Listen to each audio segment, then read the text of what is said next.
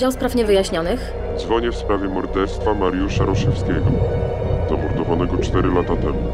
Możemy w czymś pomóc? Wiem, kto go zabił. Napisał książkę, znajdziecie w niej wszystkie wskazówki potrzebne do wyjaśnienia tego morderstwa. Jaki ma tytuł? Amok.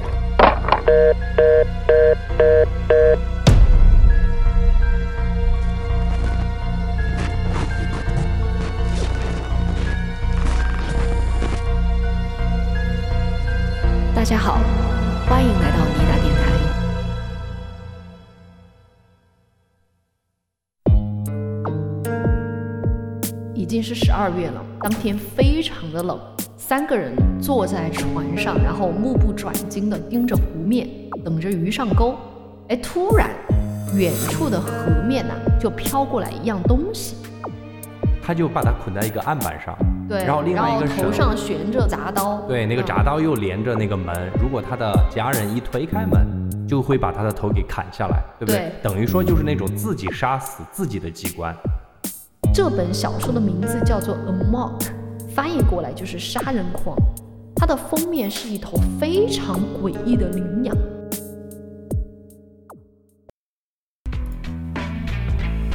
每当星期四的早上起床，我期待节目。在你达不更新的那天，我会进入坟墓。打开小宇宙的那一刻，我开始拥有觉悟。在等两个熟悉的声音宣判这场游戏结束。犯罪太过于熟练，从来不需要别人协助。收起那些雕虫小技，别在这里班门弄斧，别我底线。如果你不想和魔鬼独处共舞，狡兔三窟，而狡猾的凶手三天就像孟母。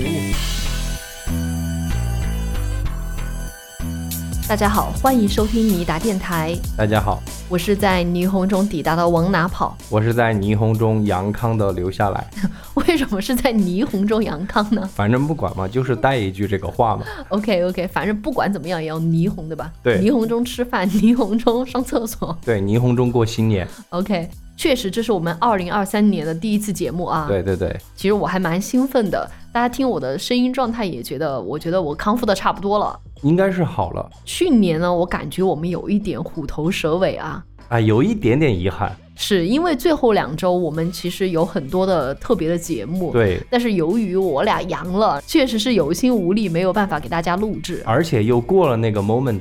对对对，你就不可能再去做一个新年的一个节目了嘛，就跨年的节目了嘛。包括圣诞的节目都已经嗯没有办法再去做了，留下了一些遗憾啊。对，不过没有关系，好的东西它总是不怕晚的嘛。所以呢，这不二零二三年了，嗯啊，我们的第一个节目当然是回归到悬疑案件，对对阔别已久了。首先先祝大家新年快乐。那我们今天新年的第一案讲什么呢？我们今天要聊的这个案件啊，发生在波兰，哦，所以我来讲一个波兰的悬疑案件，好吗 OK，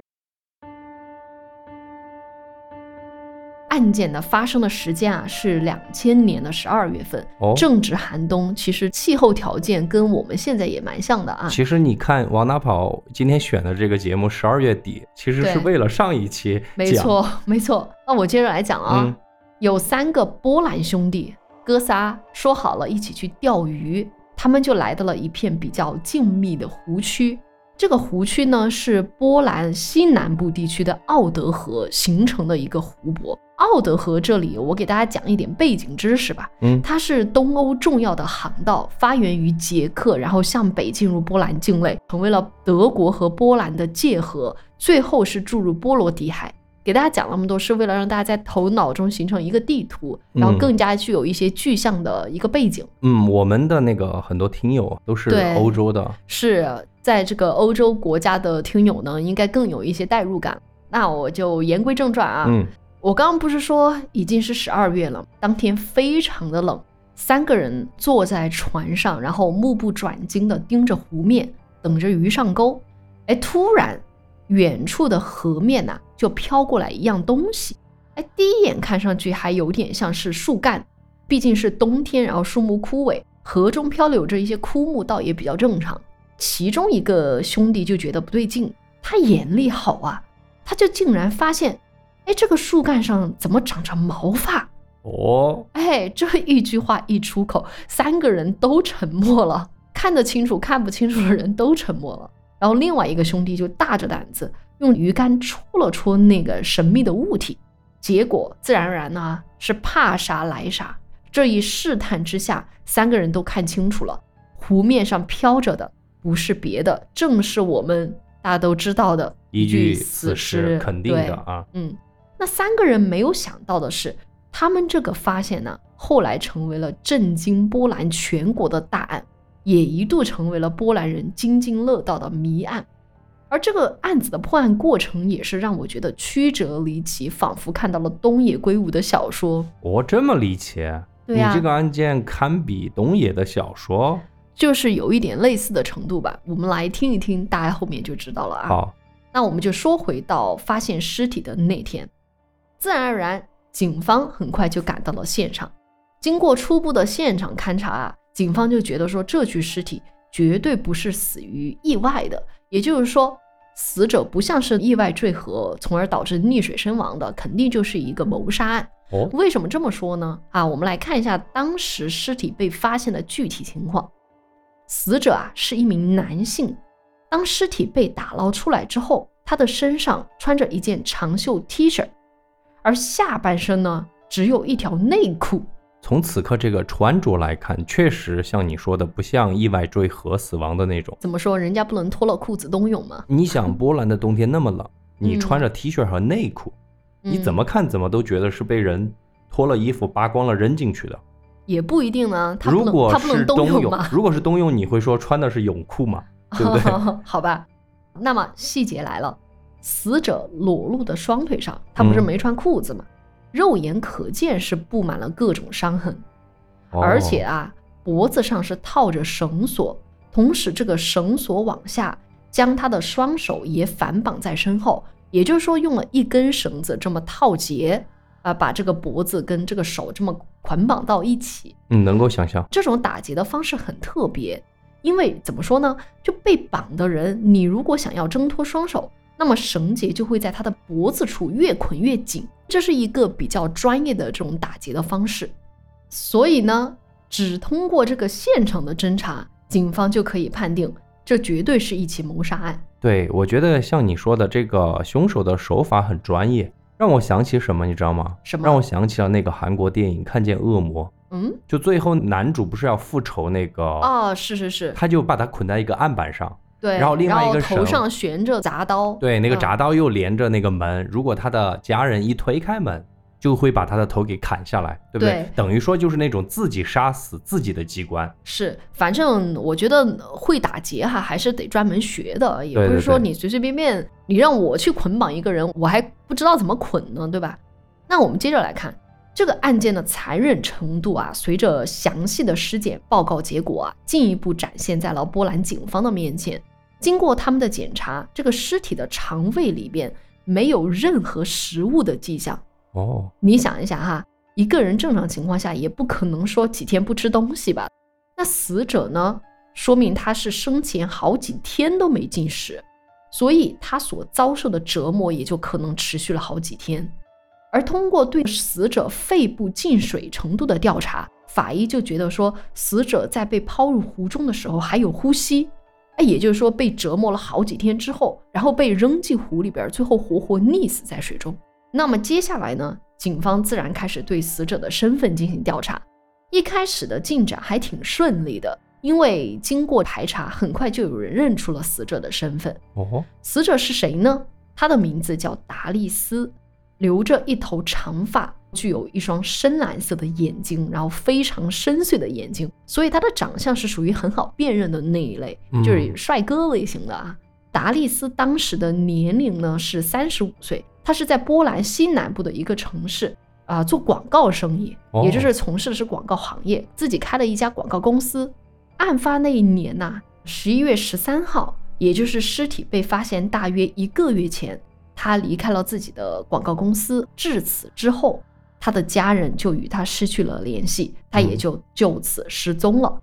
直到十二月份，他的尸体才出现在了湖面上。既然尸体的身份确认是达利斯，警方要做的第一件事情就是说对他展开背调，他究竟是谁，然后平时接触了哪些人。不过这个调查结果却不尽人意，怎么呢？简而言之就是说没有人有杀他的动机。哎，我们其实讲过很多次，除了随机杀人，其实你杀人的动机无非就是为财、为情或者为仇。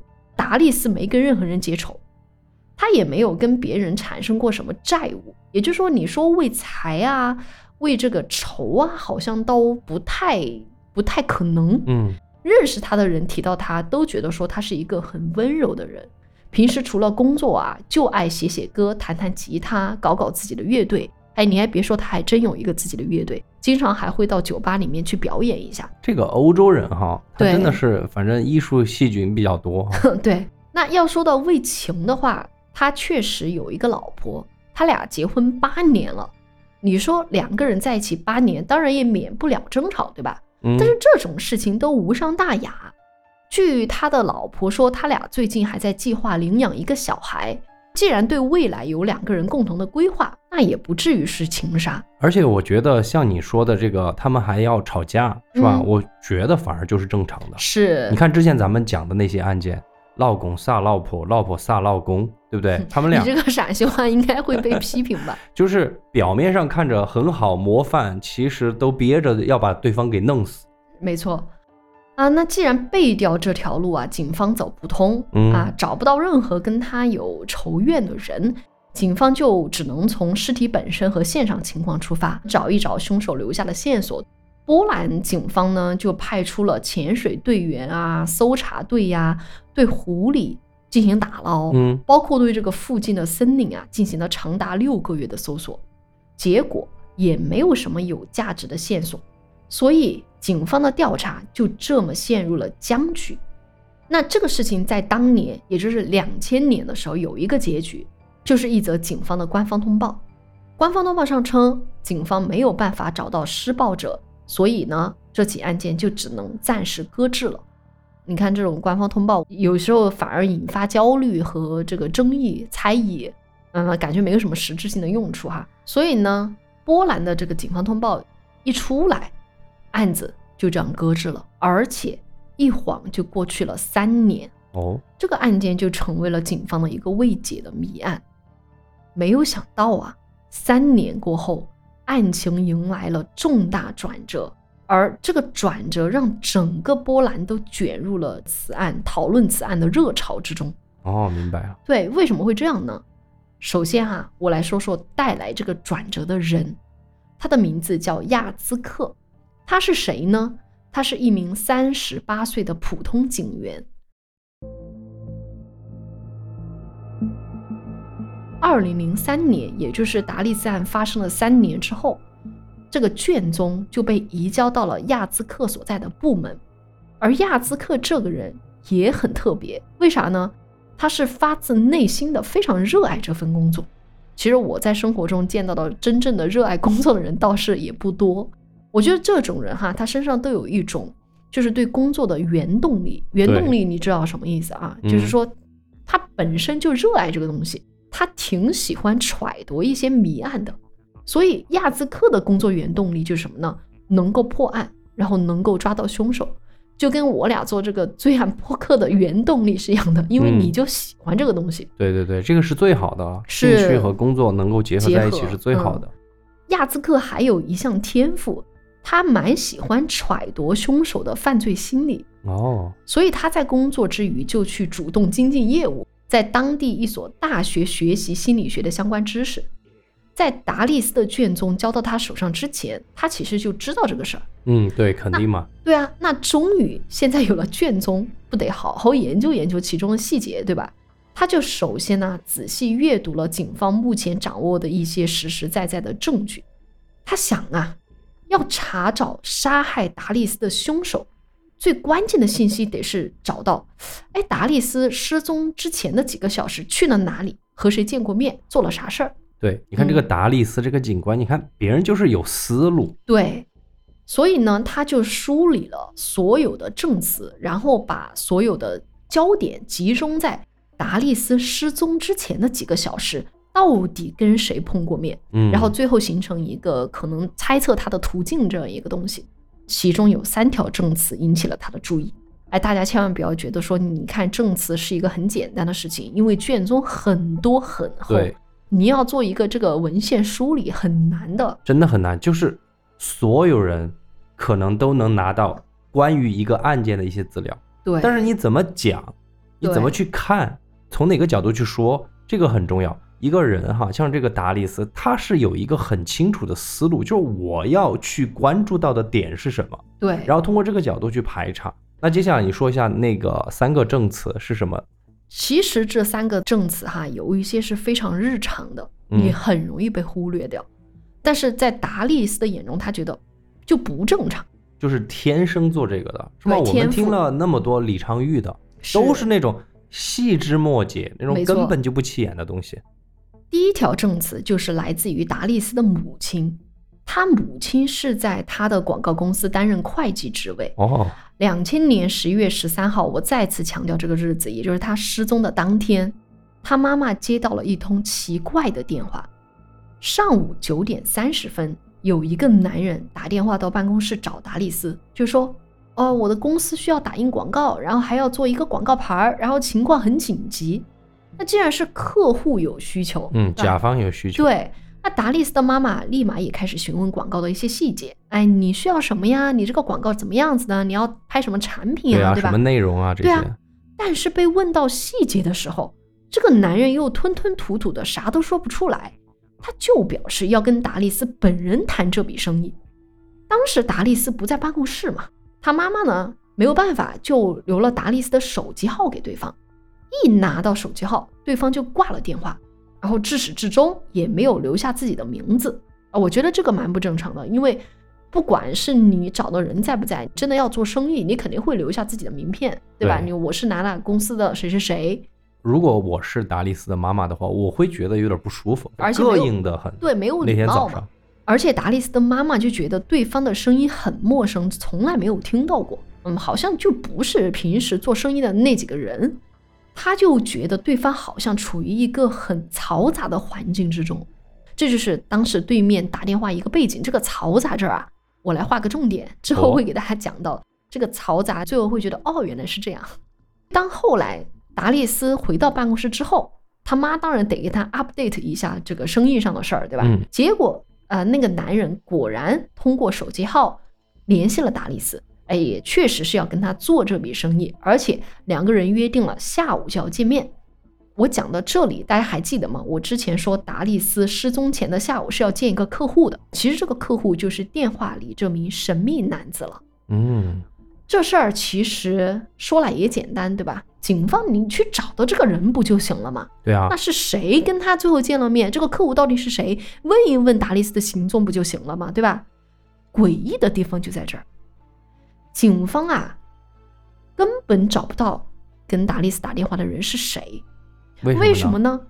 因为啊，当时给达利斯的办公室，包括后来给他手机打电话的号码，来自于一部公用电话，哦，而那个公用电话亭的位置，你猜在哪儿？在哪儿就在达利斯公司楼下，啊？这个电话就很有可疑了嘛。很可疑。你说怪不怪？你要谈生意，你都到了人家公司楼下，你直接上去谈不就行了吗？干嘛要用公用电话联系呢？我觉得还有一个细节，就是你刚刚说了，那个男人不是跟他妈说不出细节嘛，对不对啊？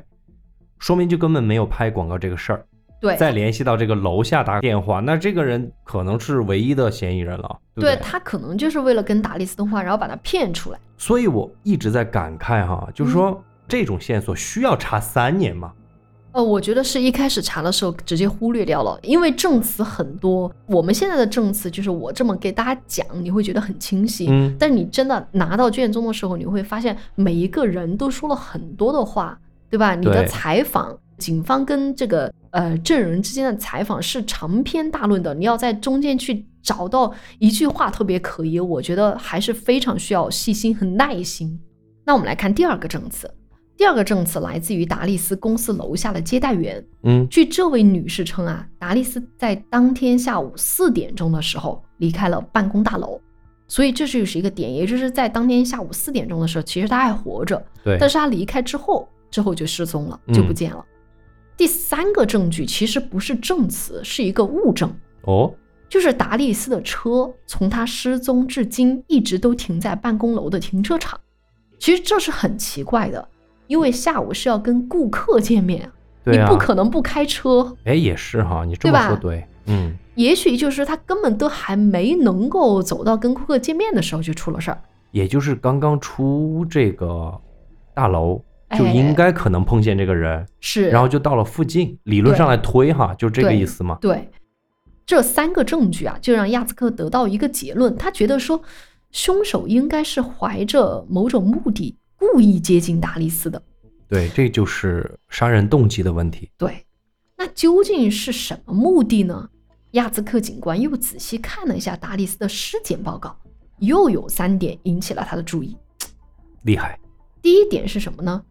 警方啊与达利斯的妻子对话之后，发现达利斯出门的时候随身带着银行卡、信用卡，但是在案发之后，这些卡根本没有被盗用的情况。你想一下，如果是为财，这可能吗？目的就是为了你的卡，对对吧？所以呢，这个凶手的目的可能不是谋财。第二点，当达利斯被找到的时候，你还记得一个细节吗？他没有穿裤子，而且没有被猥亵的迹象，只是腿上有伤痕而已。所以亚兹克警官他不是喜欢琢磨犯罪心理吗？嗯，他觉得说，在这种情况下，如果脱了裤子不是为了猥亵他，那就有可能是刻意羞辱他。这个真的让我想到了那个昆汀的电影《八恶人》，为什么呢？里面那个 Samuel Jackson，他不嗯是抓到一个白人嘛，然后就是为了侮辱他，让他把衣服脱光，在冰天雪地里面行走。当然，嗯后面的最后还有一点那个不可描述的情节啊，我我就不说了。最后一点啊，我不是说发现了三点嘛，嗯，最后一点就是说，既然凶手都想好了有公用电话，一切做得毫无痕迹，那么说明凶手是仔细策划了此次案件的。总而言之，就是说有一个男人怀着一个个人的目的，但不是为财，刻意接近达利斯，把他给绑架了，而且还用侮辱他的方式。然后对他进行了长达几天的侮辱和折磨，最后把他给整死了。哎，对，这个凶手的剪影呢，就这么慢慢的浮出了水面。可是关键问题就在于，达利斯没有跟谁起过冲突啊。虽然你有这些推断，但是这些推断很难落到实处，你不觉得吗？你找不到人。还好这个亚兹克没有放弃，他一遍又一遍的查看卷宗，想要找到凶手遗留的一点点线索，有没有什么东西能够指向这个凶手到底具体是谁？有句话不是说得好，凡有接触必留痕迹嘛。那最终亚斯克想到了一点，他想说达利斯接到了来自陌生男人的电话，而案发至今，警方的思路都是说想找到电话那端的陌生男子，因此花费了大量的精力去查到底是谁在公用电话打了那几通电话，对吧？嗯，对，但是达利斯的手机呢？他不是用手机接过电话吗？啊，为什么警方不去追踪达利斯的手机位置呢？对哈，就是达利斯失踪应该是带着手机一起失踪的。对，所以，如果你如果能够定位手机曾经或者最后一次出现在哪儿，你至少可以圈一个范围出来，对不对？，对对对。哎，针对这点，其实我也想做出解释。嗯，你可能会想，那波兰的警方那么蠢吗？非要这个时候才想到这一点？对我也想问这个问题。嗯。其实不是的，因为两千年初啊，波兰在电子通讯技术这块儿还是远远落后于其他的欧洲国家的。嗯，当时要找这个手机信号或者是上网记录啊，我们也知道从你的网络浏览记录，虽然你在网吧看不到，但是其实警方那儿或者是通信那儿，比如电信的网络，它那儿是有浏览记录的，嗯对吧？但是你要去查这个东西是需要大量的资金投入的，所以一般来说，波兰的警方很少会想到去走这一步。明白了，就是嗯说白了，就是不会走技术路线，就是是硬查，因为也没有那么多资金去支持你去这样子查案。特别是这个手机通讯这一块儿哦嗯，你说亚兹克有没有条件去追查手机信号呢？那肯定也没有啊。但是这事儿还真巧，亚兹克本人其实对这种新技术早有耳闻，他本人其实是琢磨过这些技术的，而且恰恰好他所在的警局当时又来了一个电子通讯专家，所以他就正好把这事儿跟那个专家聊了，让专家看看能不能想点办法。专家能想到的办法就是从手机服务商那儿找线索，比如说咱们都知道，中国你要找线索，你得去移动、联通、电信，那你去查手机号的使用情况，对吧？那在这个案子上呢，朝这条线上一查，发现达利斯的手机号自从他失踪之日开始就再也没用过了。所以你要通过手机号去查它的位置，不行，嗯这条路走不通。但是亚兹克呢，他还知道另外一种追踪手机的方式。哇，这个真的有点厉害啊、哎，他就是他本人就知识储备量很大啊，其实这也是一个知识点啊。嗯，就是每一台手机我们都有序列号嘛，比如说咱用的手机都有，我苹果也有序列号，对吧？通过这个序列号也能查到手机的位置。我为了这个还专门去查了一下，就是说我们的手机每隔一段时间会把序列号发给制造商，跟手机的制造商，不是哦手机号的。就是手机的，不是手机信号的。对，嗯所以这样呢就方便说，哎，你的苹果手机丢失了，你可以去找厂商，然后找回手机。那亚兹克就委托了达利斯的老婆，找到了他当时购买手机的收据，也非常的幸运，那个上面写着手机的序列号，所以呢，他就通过这个序列号找到了手机的生产商，然后调查手机的使用情况。哎，这一下就不得了了。查到的情况是在达利斯失踪四天之后，波兰当地有一个网络交易网站，就相当于我们的淘宝吧。这个交易网站上就出现了这台手机的出售信息，我估计就相当于波兰的转转 APP 吧，应该、哦，就是二手，等于有人把这个手机拿去出售了，出售了转哦卖了，对。而出售这台手机用户的 ID，这不就找到了吗？这个 ID 的名字叫 Chris B Seven。哦啊，Chris，Chris 就是 C H R I S 克里斯，嗯啊，也是我们听友群的老熟人了，克里斯。那这下你要定位网络后面的真人就不难了嘛？嗯，这个人的名字叫做克里斯汀·巴拉。这个人是谁呢？我来说说他的背景。案发的那一年，他是三十岁。他之前呢一直读的是哲学系，在大学里边，特别要提的这个哲学，因为这个很重要。他是相当有哲学天赋的，从本科一路读到了博士。哦，结果这个世界很现实，哲学是没办法当饭吃的。我现在你说到这儿，这个哲学家和疯子一线之间吧，而且我这个人也有一个比较偏执的想法哈，当然嗯以下言论属于我个人瞎说，无意冒犯啊。好的，你说说我看你要说什么大实话。就是我觉得有一种人的人生会比常人更坎坷一点，就是嗯这种人的生活比较贫困，但是呢，他又要么有才华，要么有相貌。明白我，意思吗就是说这个人的家庭其实有点贫困，但是本人是很有才华或者有那个相貌的嘛。对，就很可能对这个现实产生不甘。我们这个巴拉就是这样，学问呢，有时候真的是给那种有经济能力的人 搞的，博士也是给有一些有经济能力的人去攻读的，对吧？否则你真的很容易静不下心，或者说心态直接崩了。我觉得我来帮你翻译一下你说的啊这句话吧，免得被好多听友给误会哈。我觉得啊往哪跑说的意思就是说，有些学科、有些行业它是有门槛的，有些是技术门槛，有些是经济门槛。其实我的意思就是说，因为你要读博士，你真的要忍受得了寂清贫寞和清贫确实，而寂寞和清贫，如果你家里是有钱的，或者说家庭能够支撑你，肯定更好。很容易克服的。对，你就很容易去专注在这个上面。如果没有钱，你肯定那个现实又摆在面前，是吧？锅碗瓢盆的，需要你去填满嘛。是，巴拉就是这样了。等他读博士的时候，他当时有了家庭了，但是他的事业要养活老婆孩子真的很难，所以他被迫向现实低头，放弃了博士学位，开始做起了生意。哲学家做生意应该很随性吧？对啊，他这个人又不是什么做生意的料，赶上了大环境不好，九几年嘛，嗯东欧巨变，苏联解体，对吧？对对对这个整个都很萧条。没过几年，他的生意也破产了，而更惨的是，他老婆跟他也过不下去，跟他离婚了。所以呢，你看他的这个人生就是很不如意的。后来呢，他为了谋生，就开始到全世界各个地方旅游，在这个过程中以教英语为生。可以噻，来我们中国嘛，新东方嘛，那个时候。对，巴拉的身份，我想我们是了解的差不多了啊。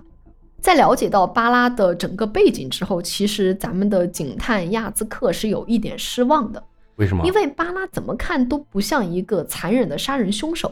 你可以去看一下他的长相啊，包括你从他的履历看起来哈，这个人感觉更像是一位风度翩翩的教授，不太像一个杀人狂。最重要的一点是，巴拉和达利斯没有任何交集啊，他有什么动机去作案呢？我们知道，这个从这个案件的整体情况来看，其实两个人一定是有什么深仇大怨的。既然是这样，巴拉怎么会是凶手呢？而且还有一点哈，如果他真是嫌疑犯的话，你觉得凭他的学历，毕竟是个博士嘛，啊，嗯当然没有读完的博士哈，哦，他会蠢到用自己真实的用户名去卖涉事的手机吗？这个我估计也有可能，你你知道读书读多了也会傻的。是吗？那亚兹克就认为说，巴拉多半是在哪儿捡到了达利斯的手机，其实也是有这个可能的。这个时候，亚兹克不太怀疑巴拉，无奈巴拉已经是最有用的一条线索了，好不容易查到了一点东西，亚兹克还是决定说对他进行一番调查。这一调查之下，好了，更加惊人的事情发生了，而就是这个事情让亚兹克简直成为了一位文学评论家。什么意思啊？一半是警探，一半是文学评论家。我接下来给你讲一讲啊，嗯，你看过东野圭吾的《恶意》吧？其实这个是我最喜欢他的一部小说，但我担心我们有听友没看过，所以我就不详细说了。对，毕竟这个故事最牛的地方就是最后的反转嘛。巴拉这个案子讲到这里，就让我想到了恶意，因为啊，我总会想到恶意里面有一个郁郁不得志的小说家野口，而我们这个案子里面也有一位郁郁不得志的小说家，哦，而他写的小说也跟恶意里边一样，引起了一位侦探的注意，从而推动了案件的发展。怎么回事呢？二零零三年，达利斯失踪三年后，嗯，还记得这个时间吗？对是卷宗移到了亚兹克的手上，而与此同时，巴拉也完成了一个自己长期以来的梦想，就是出版了自己的第一本小说。哦，所以他还是个小说家。他是个小说家。那这本小说的名字叫做《A Mock》，翻译过来就是杀人狂。它的封面是一头非常诡异的羚羊。那这本小说就是我们听友们喜闻乐见的悬疑惊悚小说了。而小说里面主人公的名字就叫克里斯，哦，哎，和巴拉本人的名字一模一样，跟他在转转 APP 上的用户名也是一模一样。看来每一位艺术家他们的作品啊，一定有自己的剪影在里边。没错，这个故事讲的是啥呢？就是说一个男人，这个叫克里斯的男人，嗯，他不断的堕落，一开始就是滥交吸毒，然后到最后就是杀死了自己的女朋友。不过这个书出版之后卖的并不好，主要还是因为它的内容有点晦涩难懂。哲学家写悬疑小说，我估计 真的有点不好读啊是啊。因为它穿插故事主线的还有男主角一直在重申自己的哲学思想。你看，你看，是吧？因为巴拉本人是哲学博士嘛，嗯，嗯，据说他很喜欢那种后现代主义哲学，或者是什么后真相主义。啊嗯反正大家记住一句话，提到后，意思就是打破既定规则和结构。就对对对他差不多就这个意思。所以呢，他就在书中一直强调说，哎，自己不相信这个世界所谓的真相，也不相信这个社会制定的道德标准和规则。其实这个不说我们亚兹克这种对犯罪心理特别有研究，就连我俩这种呃业余人员哈，嗯，都知道很多杀人狂其实是有这种自大的人格的，对吧？对，所以这个小说一方面能够反映出他的犯罪心理或者嗯心理上的一个活动，我觉得这个亚兹克应该感受到了吧？对，他就感觉说，哎，这个小说里面的巴拉怎么跟他想的不一样呢？嗯好像看到了另一面。他本人也是擅长犯罪心理学，他就觉得说，哎，我得在这个小说里继续深挖一下。他把这本小说是读了一遍又一遍，所以我说他是个文学评论家呢。这钻研精神真的很好。是是是，嗯我之所以说他是文学评论家，是因为他简直是字斟句酌，你能懂吗？把里面一些东西拿出来，像破解谜题一样破解它到底是什么意思。我明白，就是他可能是把里面重要的那些字里行间，对对然后用自己的话给他评论出来，把他的那个内心给讲的淋漓尽致那种感觉，是吧？对对，就简直是跟红学家一样啊！他最后得出一个结论说，这小说简直就是凶手对一场谋杀的自白。我不是说这个小说最后写到谋杀女朋友的过程吗？嗯，很多地方他觉得和达利斯谋杀案有相似之处，比如说小说里的死者脖颈上也是勒痕，小说里的凶手也把杀人凶器放到网上去出售，等等等等这些，嗯，他就觉得怎么那么类似啊？所以那几年亚兹克就像疯魔了一样，他就跟那个很多 UP 主一帧一帧扒《甄嬛传》的细节一样，扒这个小说的细节，他就找到了许多许多他觉得可以佐证自己结论、佐证自己理论的一些地方。但是你要说你用小说去当做谋杀的证据，这能行吗？肯定不行。对啊，小说完全可以是这个作者的主观创作嘛。那亚兹克他自己虽然主观的认定巴拉肯定就是凶手，他有他自己的直觉，但是呢，他还需要能够真正的逮捕巴拉、提审巴拉的真实证据。后来他还真找到了一个真实证据，就是在达利斯失踪一个月前，巴拉的这个网购浏览记录里边啊，有一本警察手册，就是他想买一本警察手册。哦这个手册里面记录的是自缢而死和被他人勒死的区别，然后 还记录了很多种打绳结的方式。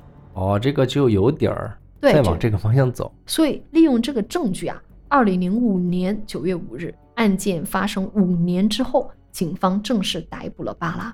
你是不是觉得这个逮捕来的也太轻飘飘了吧？我们都是老罪案人了，听过那么多案子，我们明白啥叫证据链，对吧？你这个证据太单薄了，你怎么能说人家的网购记录里边有一本这个书，你就说人家是杀人犯呢？这只能说找一个借口，可能把他请到警局来。但是你知道这个东西你形成不了证据链，你逮捕不了他的。理论上来说，哈，执法部门应该拿不到这个逮捕对，你的许可证是拿不到的。你要这么说，像我俩，我俩的搜索记录里面全是这种，，全是你不可能 你你不可能来逮捕我吧？对吧？就这样就说我有这个动机，你这个太牵强了。所以呢，最终啊，巴拉根本就不能够被以谋杀罪而定罪，能够给他定罪的是什么呢？非法占有他人财产，就是就是受害者的手机。哦，就是他把别人手机嗯给卖了。对，等于说就是找了一个借口，嗯把他给关了几天，然后审问了一下，最后呢也就给释放了。而巴拉这个人呢，也不是等闲之辈，人家毕竟是一个哲学博士，对吧？嗯，被释放之后，他就开始在网上造舆论，就是说自己被逮捕过程中遭到了警方的殴打，然后在警局遭到了警方的虐待，然后就哭诉自己，我居然会因为自己的艺术创作而遭到逮捕和打击，这简直是破坏了言论自由。你哎呦，这个说法在欧洲，在西方，那简直是绝杀，真的。对，你要知道，当时苏联解体，很多艺术家正是因为这个艺术创作遭到了政府的打压，嗯，所以当时的民众对这种言论自由的呼吁是很常见的。对，因此，这个巴拉也是抓到了这一点，他在网上这么一说啊，嗯，公众就开始完全站在巴拉这一边，然后来抨击警方。但是亚兹克也没有气馁，他就觉得说，确实，我第一次对巴拉的逮捕有点太草率了，对，有点轻率了。你嗯这个东西没有证据链，对，而且你这个有点打草惊蛇了，对吧？。对，然后呢，亚兹克明白说，要把巴拉绳之以法，他必须收集足够的证据链，这嗯是最重要的。功夫不负有心人，亚兹克确实收集到了更多的证据哎，这这个 这个亚兹克真的牛逼。啊。第一啊，之前呢，在对巴拉的调查过程当中，警方是依法扣留了他的护照。嗯，其实我们都知道，护照上会有很多签证嘛、嗯 v i s a 章，对吧？对，然后这个章上面就显示了什么时间段去了哪个国家，这就很不对劲。啊，为什么呢？因为波兰有一档犯罪类节目叫做“九九七”，相当于咱们的《今日说法》《焦点访谈》这哦之类的、啊。那达利斯的案子当时就是被这档节目拍摄了下来，并且节目组还在官网上不断的更新关于案子的最新进展。亚兹哥就发现说，哎，怎么节目组的官网关于达利斯这个案子，不仅仅有国内的访问记录，还有在美国、日本好多国家的访问记录。关键问题是，这个访问的时间和巴拉护照上显示的出国时间是一一重合的。你记得吗？他不是在旅游全世界，然后当英语老师吗？啊，比如说一月到五月，巴拉是到了美国，嗯，但是在这个期间以内，你就会发现有美国的 IP 地址不断的在访问，这个关于达利斯案子的这个消息。就是他 到哪一个地方去，嗯，那个地方就会出现他访问、关心达利斯案子的这个这个浏览记录，关键是你一次两次都行，就刚刚好重合，每一个国家都重合，这个就不对劲啊。嗯，对啊，那第二，我觉得这个是比较关键的啊。警方在当年的电话亭那儿找到了一些东西，哦，那不是一个公用电话亭吗？嗯，这种公用电话亭是可以投币打电话，也可以办一种长期使用的电话卡。嗯，IC 卡，当时啊，打给达利斯的每一通电话用的居然是同一张 IC 卡啊！我估计就是那种可以充值的永久使用的卡。至于当年警方为啥不去查这个啊，咱也不知道。我就是想问你这个问题。你看，其实好多个思路和角度都可以突破，之前的警方一个都没有去做，就在那儿瞎找，找了嗯六个月。那还好，这个电话卡这个线索虽迟但到。波兰这种电话卡它也是有序列号的，你可以嗯通过序列号去查这个电话卡曾经给谁谁谁打过电话。警方就发现，通过这个电话卡打出去的电话，就是接电话的人，嗯，都是巴拉的亲戚朋友，那还说啥了？那这个卡还说啥呢就是巴拉的嘛那。这卡就是他的呀。那也就是说，就是你是最后一个见咱们这个达利斯的客户，我提审你是正该提审呢、那么你可以告诉警方，你和他见面之后发生了什么？是，最后啊，就是关于作案动机方面，他也有一些发现。亚兹科就想，哎，既然这个电话是巴拉打的，那巴拉为啥会对一个根本不熟悉的人下手那么狠呢？他就开始对这个巴拉附近的人呐、做了一些访问，说白了就是围绕着巴拉做他的背景调查。比如说巴拉的朋友、他的老婆，其实应该说巴拉的前妻前妻，哎，嗯发现巴拉这个人脾气非常暴躁，而且有很强的控制欲。他就哦经常跟别人打架，原因很简单，就是怀疑别人勾引他老婆。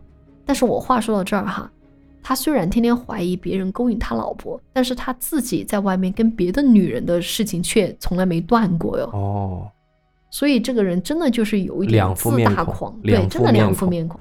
而且他每次发狂的时候啊，就活像一个杀人狂。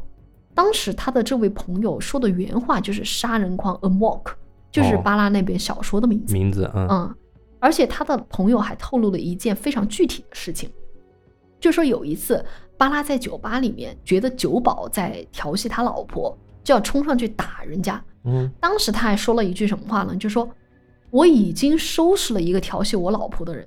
哦，哎，这个事情发生在什么时候呢？就在达利斯尸体被发现的几周后。那么你说巴拉口中这个他收拾了的人，究竟是不是达利斯呢？很有可能。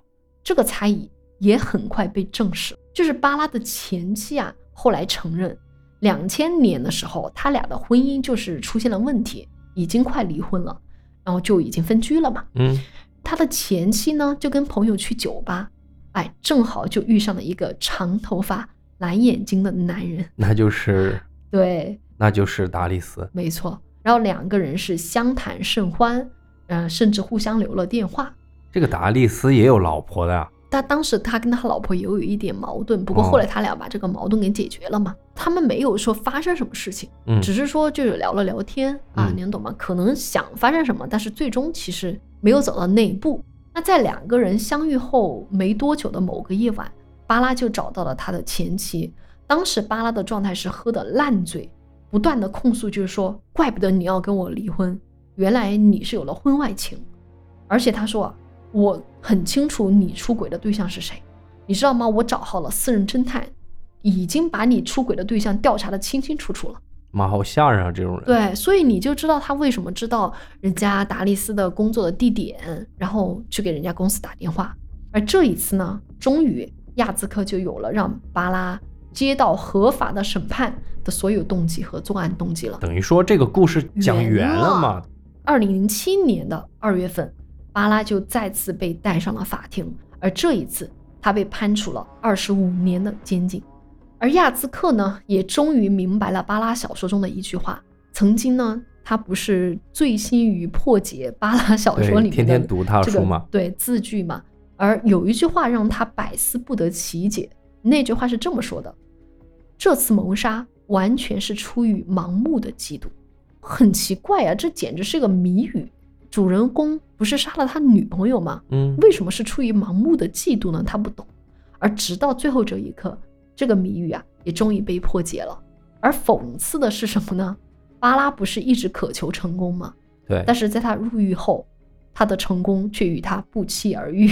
哦，我知道了，我明白，嗯、就是他反而会成名嘛。嗯，因为他这样一位生活不如意的哲学家犯下了谋杀，然后又通过自己的小说承认了罪行，这件事情就成为了波兰的头版头条。自然而然的，很多波兰人都去购买巴拉的书，想要了解案子的全貌。而在狱中的巴拉呢，就开始着手自己的第二本书。他也向媒体坦言说，自己的第二本书将比第一本书更加极端、更加精彩。我想啊，这大概就是一位十八线悬疑小说家最后的挣扎。哎，我说实话，我个人哈，反正我个人是不喜欢这种的。嗯，在那个比亚努那个案件，我也说过，咱们俩也聊过，就是说这个社会有很多东西、很多方面，它可以商业化，但是像这种犯罪的、死了人命的东西，最好不要太过于的商业化。我觉得还有一点就是说，你之前说了，除了那种随机杀人哈，杀人无非就是情仇和钱。你看这个巴拉，这个就是第四种，什么呢？就是心理变态。你遇到这个东西没办法呀。所以你说的这点，就让我想到了东野圭吾的那个恶意嘛。嗯，当然现实哈跟小说不尽相同了。嗯，但是我总觉得两个都好像是在说着同一个道理。为什么我会有时候非常沉迷于罪案？就因为我从这个里面很多时候可以看到一些人性的东西。嗯，可以警醒自己吧，然后也可以提醒大家。作为我们这个播客来说，虽然我们做罪案，但是我不想吃罪案的人血馒头了。对对对，我们至少能做到不蹭热点嘛，不干扰司法公正。不过我说到后面，就是我为什么会想到两个，他跟恶意是在说着同一个道理呢？嗯，感觉就是郁郁不得志，然后又自视甚高的人，他总是容易对外界抱有非常大的恶意的，就好像别人一个不经意的举动，也会被他曲解为对他的刻意伤害。比如说，你看本案中的死者达利斯，他都不认识巴拉是谁，对，就被误认为是给他戴绿帽子的人。然后这个东野圭吾这本小说里的死者啊，我不说名字哈，不剧透。其实你看了之后，你就知道他因为自己的善举，进一步刺激了罪犯，还招来了杀身之祸。所以这个事情，你说真的是存在无缘无故的恶意的啊？而在我看来呢，我觉得我们对别人的恶意，有时候真的不是别人有多坏。是我们自己内心的坏折射到了别人的身上，对，尤其是在我们自己过得不是很如意的时候，是我们更容易把这种事情放大。嗯，别人说的一句话就发火，或者根本就不是冲着你来的，嗯，你还是觉得他是冲着你来，然后你给别人下一个定义，嗯、定一个罪，对，极端一点，就像这个案件一样，把别人给杀害了。对啊，所以我就是觉得你在对别人抱有恶意的时候啊。先检查检查自己的内心吧。那今天的案件呢，咱们就聊到这儿啊。但是最后呢，我还是想和大家多聊两句。嗯，本身今天是二三年的第一期节目嘛，刚刚也说了，本来准备了很多话呢，是在去年的最后一期节目想给大家讲，结果我们当时都阳了。嗯，过去一年，我觉得通过尼达电台，我和往哪跑认识了天南海北、两岸三地、国内国外很多朋友。收获了我们很多在现实生活中根本就没有办法获得的友谊，我觉得还蛮有这个缘分的。嗯嗯，我们俩的一个非常偶然的决定，对，结果让我们收获了很多东西，就是非常感谢大家。很多听友给我们出主意啊，给我们鼓励啊，给我们投稿，帮我们设计封面、设计表情包。那其中还有给我们尼达电台写歌的听友啊，A.K.A. 冠希。大家都听到了，其实每一期节目的开始那一段就是咱们的主题曲啊，是冠希创作的。而我们这个尼达电台的主题曲其实有一个完整的版本。今天呢，就借着新年的第一期节目，就在最后放送给大家。嗯，也再次感谢每一位听友。待会儿我们大家就会听到冠希在写这首主题曲的时候，其实是把咱们尼达电台在二零二二年讲的很多期案件的名字串在了一起。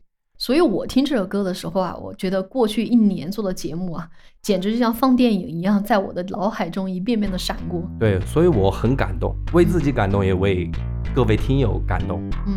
以这首歌哈作为尼达电台二零二二年的总结曲，也以这首歌作为尼达电台二零二三年的开场曲。谢谢大家，新年快乐！咱们就下期再见了。下期再见，拜拜，。好这首歌送给大家。每当星期四的早上起床，我期待节目。在尼达不更新的那天，我会进入坟墓。打开小宇宙的那一刻，我开始拥有觉悟。在等两个熟悉的声音宣判这场游戏结束。犯罪太过于熟练，从来不需要别人协助。收起那些雕虫小技，别在这里班门弄斧。给我笔线，如果你不想和魔鬼独处，公务狡兔三窟，而狡猾的凶手三千就像孟母。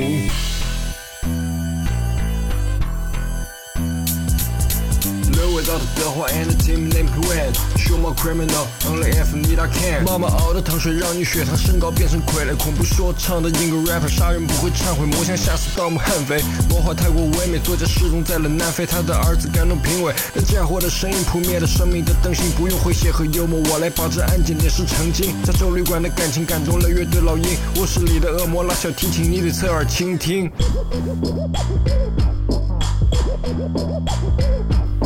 Low without the 德华 and the team named When Show my criminal only if need I can 我是犯罪的网红合照队伍就像长龙蜥蜴多进了树丛每位尸体嘴里速溶神仙托梦在激动谜底藏在了被浮动手上蘸血的女童是谁给她上人启蒙雪地上几十米的血和猎人出没准备灭门亚利桑那州的女人不是杰伦优雅的道理来克里文杀人魔的歌声给你的脑袋来一闷棍案件的范围大过 C 罗和梅西射程揭露凶手的过程在你的大脑里面嗡嗡两脚油门耳机音量调低心率攀升你得屏气凝神结束环顾四周步履匆匆小心身旁有人你达的亮点正在持续分裂，小宇宙的 CEO 和为他加冕上榜的心愿。你想的太深远，把那些无聊的评论给压扁，没有什么状语好言，跟他们的差距拉远。我的尾灯显眼，还在做加减，你未免也太过肤浅。和十足的把握可能会丢人现眼。做这一切的初衷并不是为了去赚钱，只是为了让各种的观念持续的蔓延。